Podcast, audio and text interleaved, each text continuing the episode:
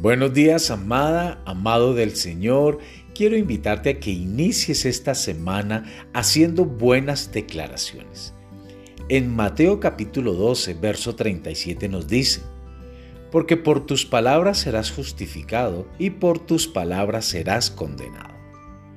La semilla de hoy se titula Yo no puedo cambiar. Así como una mariposa está diseñada por Dios para volar, tú también.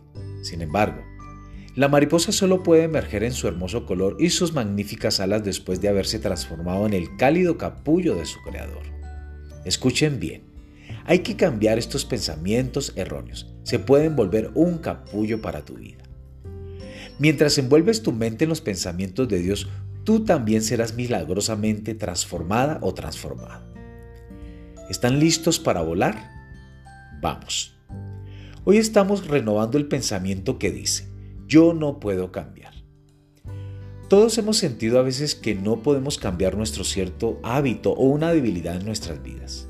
A menudo nos sentimos confiados por lo que previamente nos han definido. Pero a medida que cambiamos nuestra mentalidad con respecto a quiénes somos y lo que Dios nos ha dado, cualquier cosa puede cambiar. Hoy nacerá en ti una nueva esperanza. Vamos a cambiarlo hoy. Primero, Despierta la gracia de Dios. Su gracia nos empodera a cambiar, a romper un hábito o a liberarnos de nuestro pasado. El río de gracia siempre fluye, solo párate en él y recíbelo. Segundo, cree que el poder de cambiar es un regalo.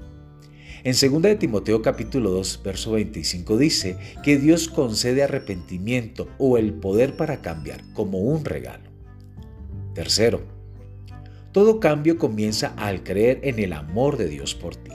En Romanos 2, eh, verso 4, dice, ¿no te das cuenta de que es la bondad amorosa de Dios la que está tratando de llevarte a cambiar la forma en que piensas y actúas?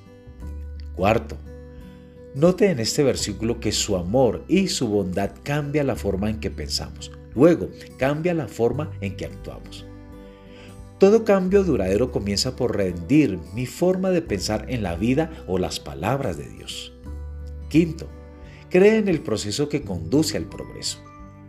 No te preocupes si no sucede de inmediato.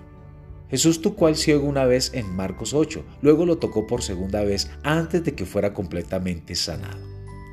Sexto, redefínete solo según lo que Dios dice de ti. Desconéctate de la definición pasada de tus hábitos, rasgos y limitaciones. Tú estás siendo cambiado a su imagen. Piénsalo y dilo. Dios me ha dado el regalo para cambiar. Mis hábitos, mis emociones y mi vida cambiará al modificar mi forma de pensar. Me someto al proceso de renovar mi mente y espero un progreso divino. Me niego a aceptar definiciones y limitaciones pasadas de mí mismo al abrazar la idea que Dios tiene de mí a través de su palabra. Estoy siendo transformada o transformado a su imagen. En el nombre de Jesús. Amén. Que esta semana sea una semana de mucha bendición para cada uno de ustedes.